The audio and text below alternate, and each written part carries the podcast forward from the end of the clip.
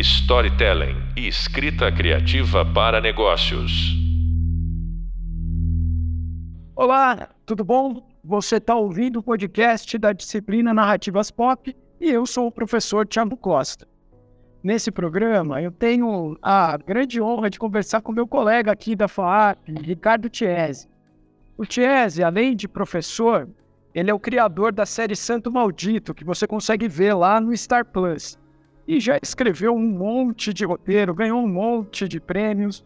Entre eles, ganhou júri popular do Festival de Gramado lá em 2015 por o, outro lado do paraíso. É, escreveu Malhação, escreveu um monte de outras coisas super legais.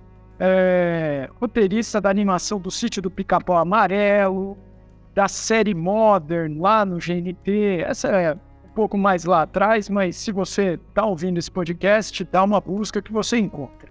Enfim, o Jazzy já escreveu um monte de coisas muito legais e eu tenho certeza que vai poder conversar com a gente hoje muito bem sobre séries e o processo de criação delas. Então, vamos lá começar o nosso papo. Jazzy, muito obrigado por aceitar vir bater um papo aqui comigo e com os nossos alunos. Fala, Thiago. Fala a todos que estão nos ouvindo. Foi é um prazer enorme estar aqui, viu, Thiago? Eu te agradeço o convite. Eu, você falou aí, agradeço a introdução, realmente escrevi.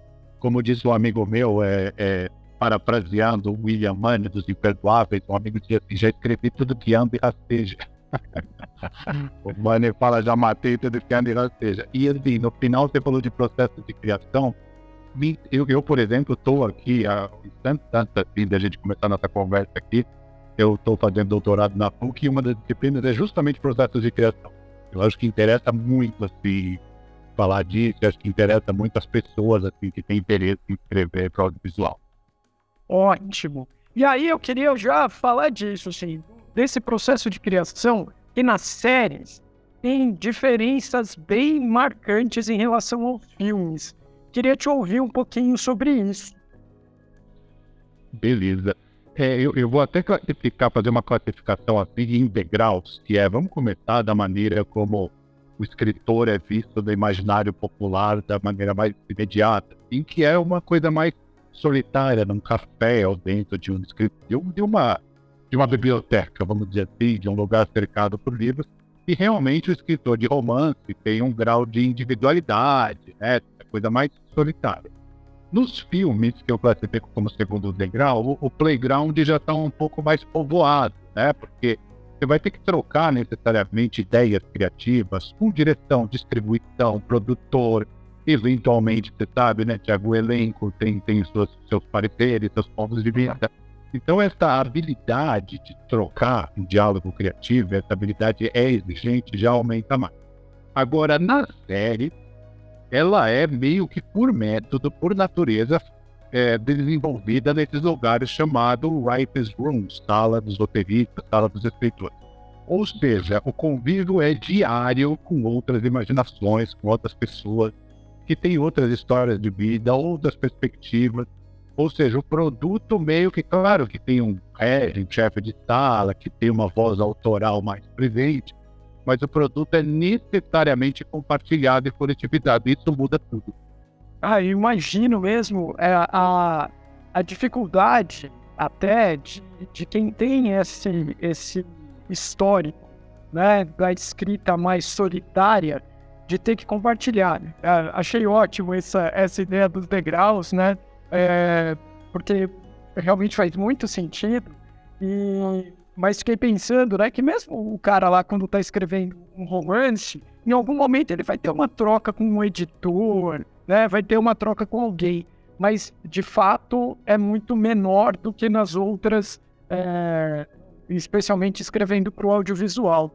E, e aí, dentro disso, é, essa ideia também de que a, a escrita ela é um processo 100% criativo livre, né? Você falou aí, é, vai ter um, um showrunner, alguém ali. O roteirista, ele também ele trabalha por encomenda também, né? E acho que às vezes as pessoas não, não realizam isso, não percebem essa, essa ideia, né? De que, olha, você é contratado para escrever algo dentro desses parâmetros aqui, né? É, é exato. Assim, no, primeiro momento, eu estava pensando aqui, enquanto te ouvia, é, nessa, nessa disciplina que eu estou fazendo de processos criativos, acabamos de ler um texto do Edgar Allan Poe, que está no primeiro degrau da nossa categoria, é romancista totalmente dependente. E é. Mas mesmo os romancistas, o Edgar Allan Poe tem aquele texto célebre, né, a filosofia da composição, é, trabalham, a, a, gente tem esse imaginário só da intuição, né, da, da, do insight, mas tem muito processo, tem muito trabalho, tem muita mecânica mesmo, sabe? O Edgar Allan Poe chega a comparar com um problema, escrever um poema é um problema matemático, né, na frase mais polêmica do ensaio. É, então isso já, isso já tem até no escritor, e assim, quando a gente chega na sala, a gente, se a gente tiver mais internalizado isso, de que existem é, estruturas, parâmetros, claro que não são universais, cada narrativa ser dentro da própria narrativa já existe algumas, estou evitando essa palavra regras, acho que não é perfeita, mas já existem alguns princípios, algum, algum sistema de composição, né? aproveitando que o, o texto do Alan Poe é filosofia da composição. E dobrado em cima disso, exponencializado em cima disso, isso que você falou. É, existe uma, uma, uma, uma perspectiva do canal, o canal tem informações, não sei se de algoritmo, de pesquisa interna, de perceber o que eles botam no ar, tem alguns, alguns parâmetros, a produtora tem as suas intenções, o diretor tem a sua visão. Então, assim, essa capacidade do diálogo criativo que eu chamo tem que ser assim, muito presente, muito reforçada. E assim, eu não vejo como um problema necessariamente. Às vezes, realmente pode virar problema de você ter uma voz narrativa ou criativa sufocada. Não é isso. Não necessariamente, sabe? É simplesmente que essa voz vai, vai ter que participar, vamos dizer, de um coro. Não é uma voz isolada, é uma voz em coral. Que as vozes todas vão formar uma, uma música. Aí funciona. Não, faz, faz muito sentido isso. E aí você falou, né, de. Eh, vamos evitar falar a palavra regra, mas uma das coisas que a gente falou aqui nessa disciplina é que o aluno que está ouvindo agora pode é, rever lá nos vídeos também é, falei de, alguns, de algumas estruturas, é, como por exemplo a jornada do herói, aquele clássico é, paradigma do Sid Field. Né? Eu, eu passei um pouco por essas ideias. E aí, é, quando, quando você fala disso, né, de que a gente na escrita tem ah, algumas, eu vou chamar de estruturas aí que que ajudam a gente a organizar as ideias, é, isso, isso não significa que a nossa criatividade vai ser tolhida. Né? Eu, pelo menos, entendo assim. Queria saber um pouco da sua visão sobre esses modelos de roteiro que a gente vê em vários livros, né? essas estruturas. Como é que você enxerga o trabalho do roteirista dentro dessas estruturas? É, eu acho que é, isso é o ponto nevrálgico central, assim, sabe, Tiago? Eu, por exemplo, eu ando para lá e para cá com um caderno, eu gosto muito de trabalhar com canetas coloridas, né? Eu acho que dá um senso lúdico a coisa. E o caderno é mais fácil de transportar do que o laptop, né? Então você pode anotar. Esse caderno, Tiago, eu estou trabalhando simultaneamente em mais de um filme, que é um pouco a realidade nossa, entendeu? A gente tem, tem um livro da Shonda Rhimes, uma escritora série muito, muito potente, assim, é, que chama O Ano em que eu disse, o ano em que eu, eu, que eu só disse sim. Eu tô no ano que eu disse sim faz 15 anos, entendeu? Eu vou pegando tudo. o que pinta? Vamos nessa, né? Exatamente. Então tem três filmes. Eu reparei o seguinte, eu divido o caderno em três partes, né? No primeiro, a estrutura clássica, Jornada do Herói, o modelo do Blake Snyder, o modelo do Robert McKee, o do Field, todos eles apontam uma estrutura clássica que tem uma tradição estabelecida. Se essa tradição vem do inconsciente coletivo vem da repetição da indústria cultural, é um belo no debate, mas o que importa agora é que a estrutura está subjacente a muitas histórias. E eu percebi que nos dois primeiros filmes a estrutura me salvou, vamos dizer assim. Você perguntou do roteirista, né? Ele, ele meio que usa o que a tradição legou para falar, nossa, faz sentido estruturar dessa maneira. No terceiro filme, Tiago, eu fiquei tentando encaixar na estrutura e o personagem parecia que recusava. Aquele personagem que tenta no canto e fala, não vou participar disso. E aí eu vi que a estrutura, nesse caso, estava sendo forçada. Ou seja, existe uma só estrutura? Não, existe uma que é muito hegemônica, essa que a gente está falando, mas aí as rupturas delas, na história da dramaturgia, as rupturas, adições, é, subversões, são, no fundo, em relação ao modelo matricial. Então é importante ter esse modelo matricial, até para saber aonde que eu estou é, rompendo, assim, sabe? Então você consegue ter um certo mapa que a história da dramaturgia e o audiovisual herdou essa história traz. Então não é problema. Na verdade, quanto mais você ter algum tipo de limitações, mais a sua criatividade aflora. Essa que é real. É curioso, só para completar, Tiago, que nenhum o, o, o, músico não reclama que ele só tem sete notas naturais de cinco acidentes. Para ele tá tudo certo. É, é, essas mesmas sete, cinco notas, sete teclas brancas e cinco pretas, o Bach tocou nelas e o Wesley Safadão tocou nelas. Muito melhor, era É isso. Não, e, e, e você falou de um, de, uma, de um negócio aí que, que sempre me, me chama atenção, assim, que é o momento em que parece que o personagem ganha vida e, e a história se desdobra. E, e eu, às vezes, tenho dificuldade de explicar isso até para os alunos. Eu falo, olha, é aquele momento em que ele funcionou e você coloca ele numa determinada situação e aquela situação simplesmente não funciona, porque aquele personagem ele não encaixa ali, né? E, não é nem, e aí não tô mais nem falando das estruturas. Tô falando da, da história mesmo, né? A gente vai contar a história, aí você cria lá um, um desafio qualquer, uma situação qualquer, e aquilo simplesmente não vai, né? Eu, eu não sei se, se você tem essa sensação também, mas eu, quando tô escrevendo, de vez em quando eu falo, não, esse cara nunca iria falar isso, esse cara nunca iria entrar nessa sala, nunca iria comprar essa loja, das coisas mais simples às coisas mais complexas. É. Eu lembro, eu lembro uma vez, Thiago, era a série que tá no ar na Netflix, temporada de verão. A gente ficou um dia na sala pensando na Yasmin, protagonista, quando ela vai em determinado lugar, o que, que ela faz nesse lugar tal, e sempre travava. Ficou um dia inteiro de travamento, o que faz parte do show, assim, de dor, pânico e frustração. Até que no final do dia alguém observou, sabe o que está acontecendo?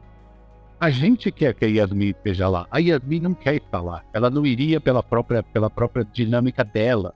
Então, isso para mim é, o, é central, sabe, Tiago? É uma coisa é a vida da história, outra coisa é o roteirista. O roteirista cria o mundo, mas ele não fica manipulando esse mundo. Ele tem que entender a dinâmica desse próprio mundo e desses próprios personagens que são outros, são diferentes dele. Sim, parece, falando assim, parece comum, né, Tiago? Mas eu, é um processo de se deslocar para outro universo e para outra alma, vamos dizer assim. Então isso acontece direto. A Merlin não queria, a gente que queria para entregar o trabalho que o prazo estava em cima, sabe? é, e aí a gente. E aí, no processo criativo da série, tem isso também, né? Da gente ficar pensando, não, peraí. É, além dessas das questões da vida, da história, como você bem colocou, a gente vai lidar com outros pontos, né? Que são pontos da produção, efetivamente, né? Porque aqui nessa disciplina, Jess, só para você saber, eu falei, né? E os alunos estão ouvindo e vendo vídeos aqui sobre é, filmes, séries e histórias em quadrinhos.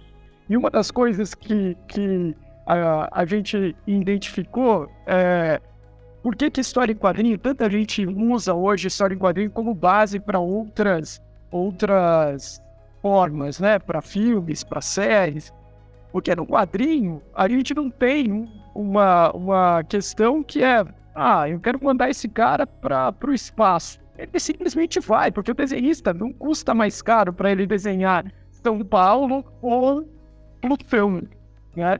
Agora, na série, além de tudo isso, também tem essa questão de, puxa, eu acho que a gente não vai poder mandar Yasmin para outra cidade para outro lugar, né? Você também vai ter que lidar com essas questões ali mais práticas, né? Da, da, da transformação do roteiro no, no, no filme, na série, né? No papel, a caneta cai e o Titanic afunda, custa o mesmo preço. Exato. O papel é igual, é alguém com uma caneta lá escrevendo. Então, uma frase custa bilhões de dólares e a outra não custa nada.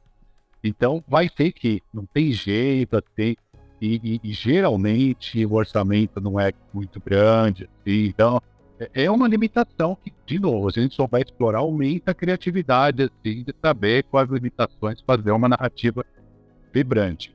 Agora, uma coisa que você disse aqui dos quadrinhos, eu tendo a concordar bastante, sabe, Tiago? Tá, tendo, tá, tá, tá começando a surgir uma onda interessante aqui de podcast no sentido de drama, audiodrama, sabe? Sim. O, audio, sim. o audiodrama é a mesma coisa. Você consegue produzir a história lá com extraterrestre, naufrágio e, tal. E, e, a história no sentido, como quadrinho, no sentido mais puro da palavra, né? A história no sentido mais original de contar histórias. E quem sabe quadrinho, o audiodrama não fomentem o audiovisual, que aí tem outro grau de, de orçamento de exigência. Eu, eu acho essa uma onda interessante, sabia?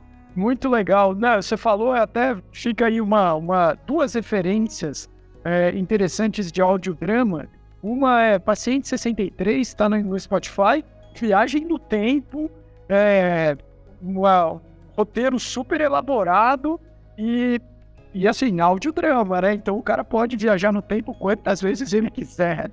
E não tem, não tem problema, é só mudar a trilha. E uma outra também, e aí faz o gancho até com todas essa, com essa conversa que a gente está tendo, que é um audiodrama do Batman, chama Batman Despertar, também está lá no, no Spotify.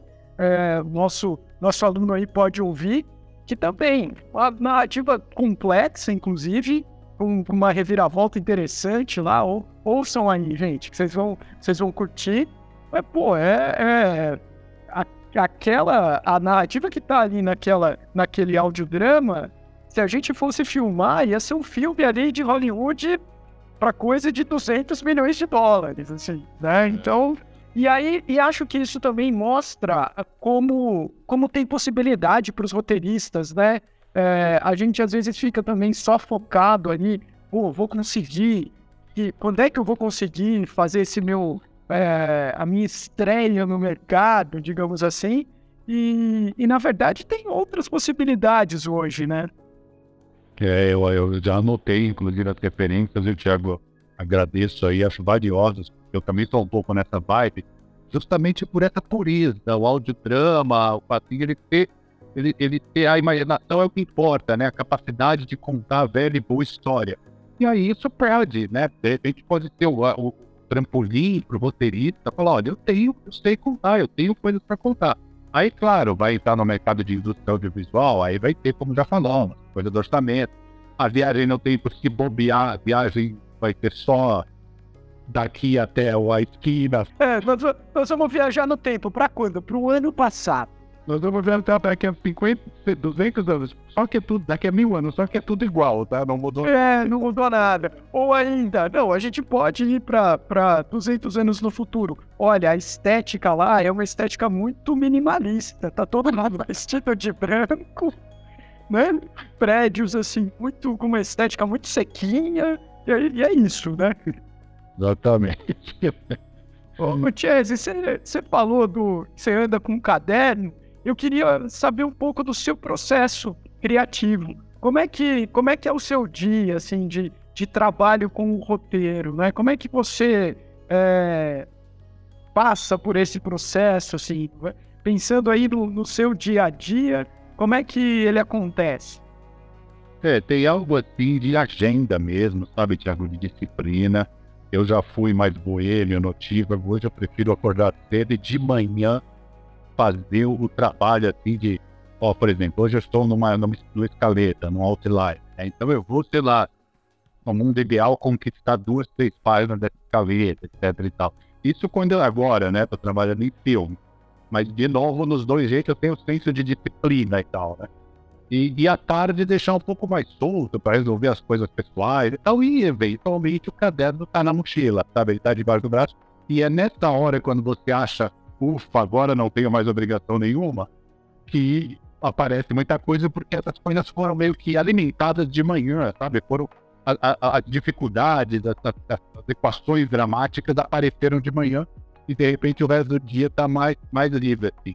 Mas é isso, eu procuro ter essa disciplina e, e combinar muito, sabe? A coisa mais estrutural, esquemática mesmo, fazer esquemas, fazer quadros, fazer fichas com o espaço, isso até em sala de escritor, eu acho que tem que ter, muitas às vezes não tem, mas é, pode vir a ter, é, o espaço da experimentação, né? De jogar meio solto, assim. Então tem hora que eu esqueço os esquemas e é o famoso momento improvisação, qualquer nota, tá fora da harmonia. E de repente você vai, volta pro esquema e aquelas coisas encaixam ou não encaixam ou modificam. Então é uma, é uma combinação, sabe, Tiago? Sim, muito legal. E, e uma coisa também que, que eu acho que é importante reforçar aqui também para os alunos é a, a ideia de que assim o roteiro ele é vivo, né? Ele a, a, a sua primeira o primeiro tratamento, como a gente fala, né? Ele é, ele é isso, ele é um primeiro tratamento. Uh, a gente vai aprimorar isso até, né, até o momento de gravar, efetivamente. É, eu gosto dessa ideia de que é vivo, assim, gostei, vou até adotar. Eu costumo usar muito que ele é moldável, sabe? O roteiro ele tá ter, é gozado, flexibilidade. Um, um, uhum. lutador tem flexibilidade, ele não é rígido, sabe? Um lutador de arte marcial. A flexibilidade não significa falta de força, ao contrário. Flexível não é ter mole. Ter mole é assim, qualquer coisa que o canal fala, qualquer coisa que alguém fala, ah, é, então vamos por aqui, vamos por aqui. O roteirista tem pouca noção do qual é o espírito da sua história. Mas esse espírito, ele, ele pode receber.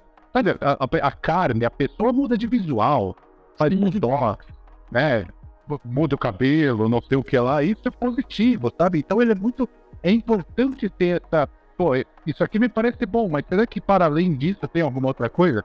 Muitas vezes, né? Muita aluna tá ouvindo a gente, mas mesmo profissional do mercado, às vezes é muito, trava muito, sabe, Tiago? Muito fechado, né? É, exatamente. Às vezes estão ouvindo opiniões qualificadas, mas só estão tá usando essas opiniões para confirmar o que a pessoa já acredita ou então está meio travado no lugar, sabe? É importante passear, sabe? Ter uma flexibilidade. Não, é, faz todo sentido. Você falou isso, é, vou usar essa, é, essa imagem né, da, das artes marciais. É, porque, por acaso, essa, essa é, é, é um spoiler da minha vida aqui para quem está ouvindo a gente.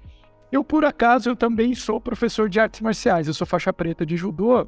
E uma das coisas que a gente, o, o Jigoro Kano, que, era o, que foi o criador do judô, ele usava uma imagem a seguinte, que assim, o lutador ele precisa ser como o galho verde. Porque o galho verde, quando a neve cai em cima dele, ele se dobra e derruba a neve. Se ele for um galho rígido, ele vai segurar muita neve, mas uma hora ele vai quebrar. Então, é, é isso que a gente. Eu adorei isso, porque é, é, faz muito sentido.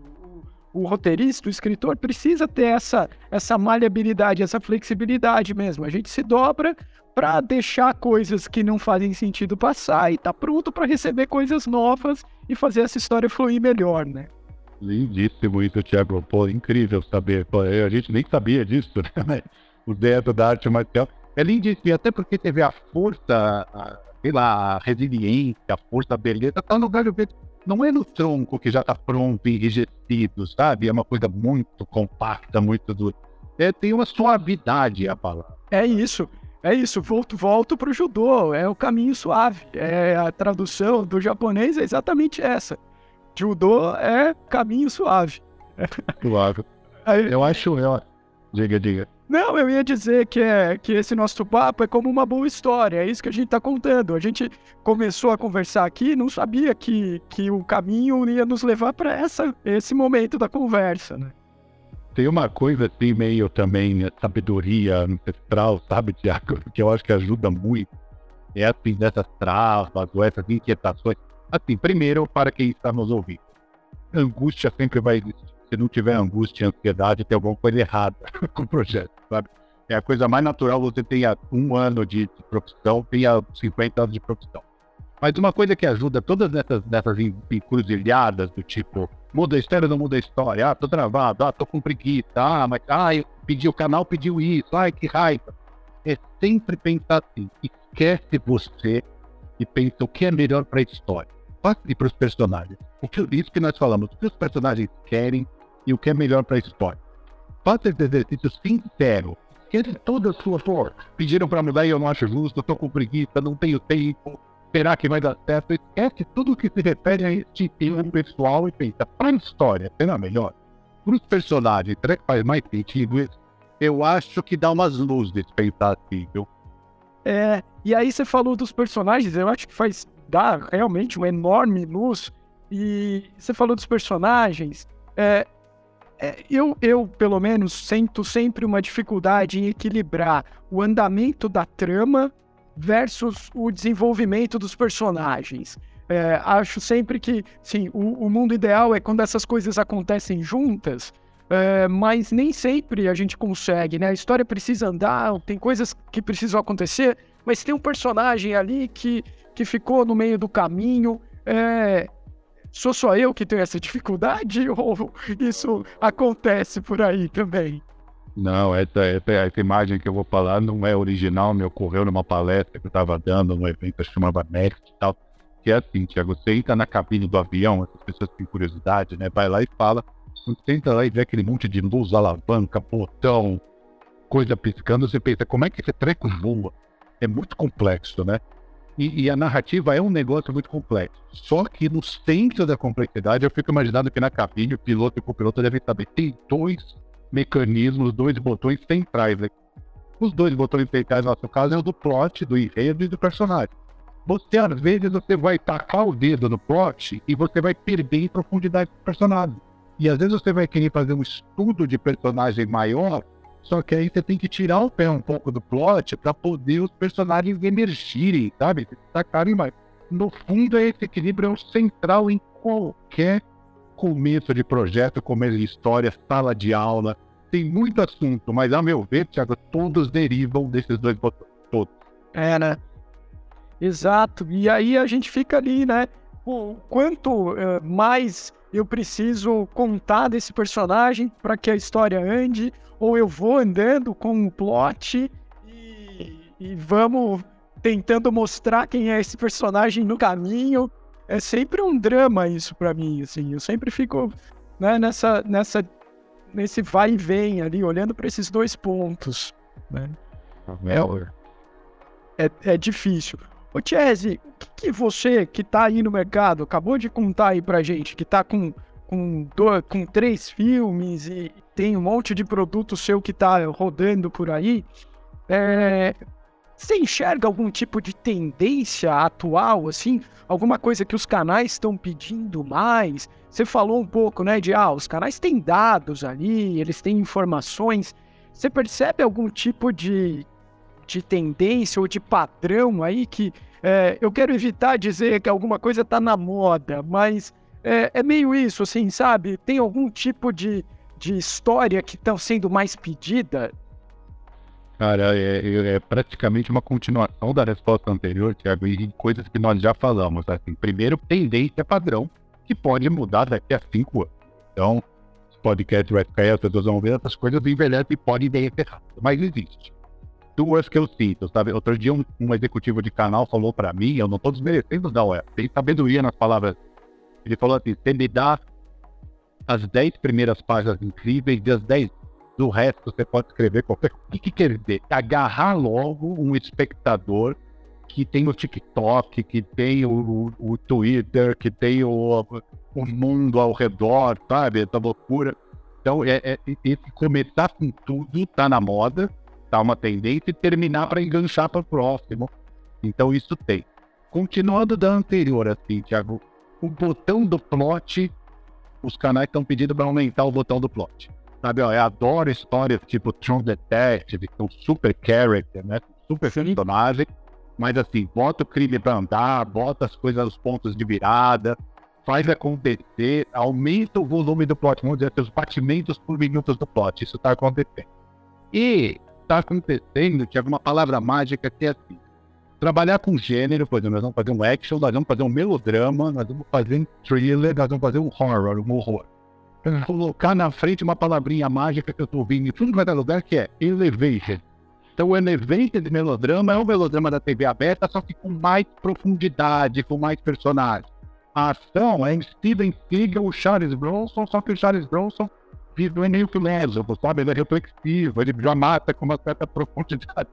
Não, é, eu tenho ouvido isso assim, ah, não, o, o vilão, eu tenho ouvido muito isso, assim, de, de antagonista, assim, não, o antagonista, ele precisa ser mais profundo, né, não é, ele não sai fazendo, não, a gente tem que dar um porquê, por que que esse cara é, é assassino, ele tem que ter uma motivação mais é, reflexiva, né.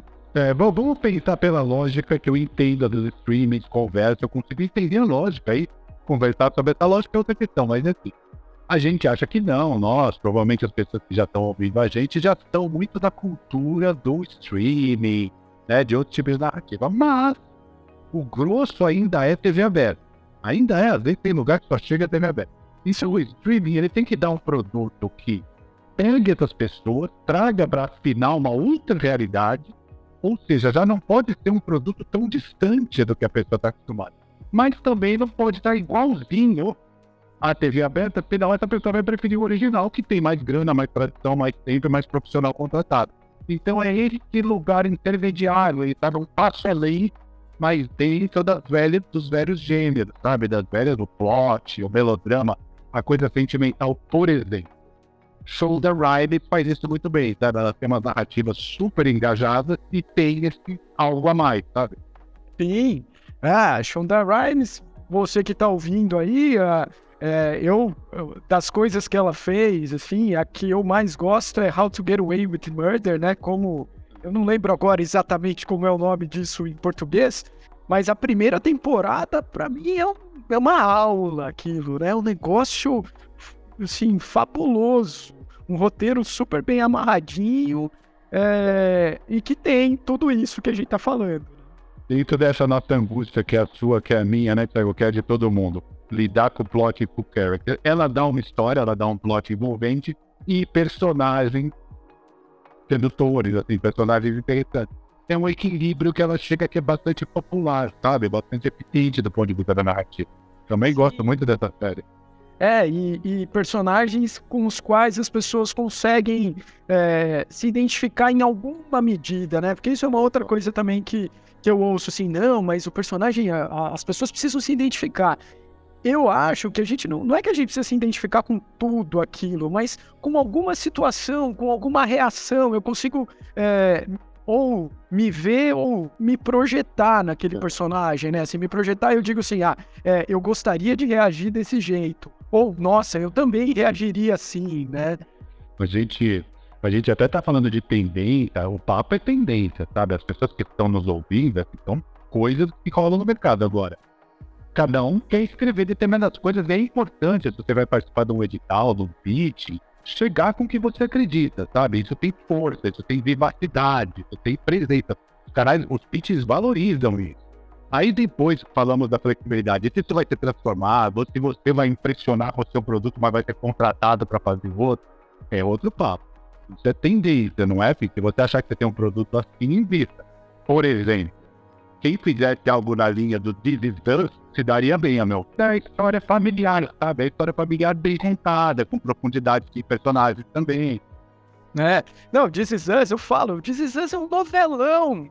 É um novelão clássico, assim, tem todos os elementos que a gente já viu na TV aberta, um milhão de vezes que a gente cresceu vendo. Mas aí os caras conseguiram, né, dar uma carinha mais atual, é, bem escrito, evidentemente, mas é um novelão, né? Não tem, não tem segredo ali, né? É um elevated melodrama. É o é melodrama mais refinado. É, e, e uma. Você falou que eu também ouvi de, de um executivo de, de canal há pouco tempo que, é, assim, também era uma apresentação de uma ideia e, e a pessoa falou: Ó, a ideia é muito boa, eu gosto disso, mas precisa trazer uma, uma virada aí mais para o começo. Por quê? Porque é isso que você falou, me entrega as 10 páginas iniciais e as 10 finais. Porque ele falou, ó, a, a gente sabe que se eu não pegar o espectador ali entre esses 10 primeiros minutos, se eu não der para ele um motivo para ele continuar assistindo, a concorrência é muito brava, né? Então, é isso né? Eu ouvi isso há pouquíssimo tempo. Ó, gostei muito da ideia, mas eu preciso que você faça a virada desse primeiro ato para o segundo aí, mais no começo aqui. É, esse, esse primeiro ato está muito esticado aí. A gente precisa ter uma, uma transição mais rápida. Dentro daquele papo nosso da flexibilidade e tal, essa é uma sugestão que eu, que eu adotaria fácil, sem menor dó. Eu iria para casa e tá bom, o cara tem informação que eu não tenho. Ele Exato. sabe quando o espectador entra na série e quando desengaja. Ele sabe muito bem. Ele comparou, ele fala, nossa, olha isso aqui que começou com tudo. Ele sabe, então eu falaria, opa, eu, eu trataria isso como uma aula de momento. Assim, então vamos nessa, vamos ver o que dá pra fazer aqui. Sim, sim. É, eu, nesse caso, eu estava acompanhando, eu falei, beleza, vamos trabalhar hoje nisso. Muito obrigado. É, daqui a pouco a gente volta para você. Aí amanhã eu já tô, já. É porque era uma, era uma, uma, uma solução relativamente simples. Não era mudar a trama, né? A indicação foi, não, não precisa mudar. Eu só preciso que você mude a ordem em que as coisas vão acontecer. Pô, tá ótimo, né? É, se tudo fosse assim, tão fácil, né? É, e é uma conversa mais objetiva, né, Tiago? Ruim quando a conversa cai em subjetividade, do tipo, então, não sei, tem alguma coisa aqui com essa sua cena. Puta, isso é a pior coisa de ouvir, né? Tem alguma coisa aqui com a sua cena. Você cria um fantasma que não tem forma, né? Que não tem nome, é muito difícil. Exato. Bom, Chese, você vê, conversa boa, história bem contada, ela acaba rápido e fica com gostinho de quero mais. Então vai ficar aqui um gostinho de quem sabe a gente fazer uma segunda temporada desse nosso papo. Mara, opa! E chegar numa segunda temporada é uma grande conquista. Muito legal, Chese, muito, muito obrigado mesmo. Foi ótima a nossa conversa. É, queria pedir para você deixar assim. É, é, eu sei, é, é terrível o que eu vou fazer, mas eu vou fazer mesmo assim, tá? Mas é a dica para pessoa que está começando a escrever. É, o que, que, você, hoje, saindo da sua aula de processo criativo, de, depois de ler um, texto do Edgar Allan Poe, o que, que você diz para a pessoa que está começando a se aventurar na escrita? É, até que não é difícil não, Tiago. Eu já tenho uma certa estrada, tempo para perceber que o tempo do empírico, o que, que eu chamo de empírico? A pessoa é criativa, a pessoa sabe contar piada, a pessoa não sei o que, tem algum lugar garantido, então aprende meio que no mercado não tem mais essa, sabe, gente? Tem que. O estudo é fundamental. Desconfiem de impostores como talento, dom. Não tem nada disso. O dom e o talento estão garantidos aqui. Você está ouvindo a gente? Você gosta de filme? Você gosta de série? O, o campo do interesse está garantido. O resto, tem grandes ideias, é treino. Entender estrutura é prática, é estudo, é assistir uma série, decupar, assistir um filme, decupar, escrever, quebrar a cara, voltar para paz em branco é persistência e estudo, nada mais que isso. Eu era péssimo de redação no colégio, não tinha a menor vocação, eu fui, eu sou persistente, isso eu sou. É isso, na verdade. Maravilhoso, adorei. Então, ó, você que está ouvindo aí, já sabe, estudo. Então, vai lá, mergulha lá no e-book que está no, no Hub Leitura, assiste os vídeos do Hub Visual, ouve todos os outros podcasts, não só dessa disciplina, mas de todas as outras. Chese, muito obrigado. Valeu, gente. Valeu, Thiago. Obrigado. Obrigado você que está ouvindo. Continue os seus estudos, continue ouvindo e a gente se encontra no próximo programa. Até lá! Storytelling e escrita criativa para negócios.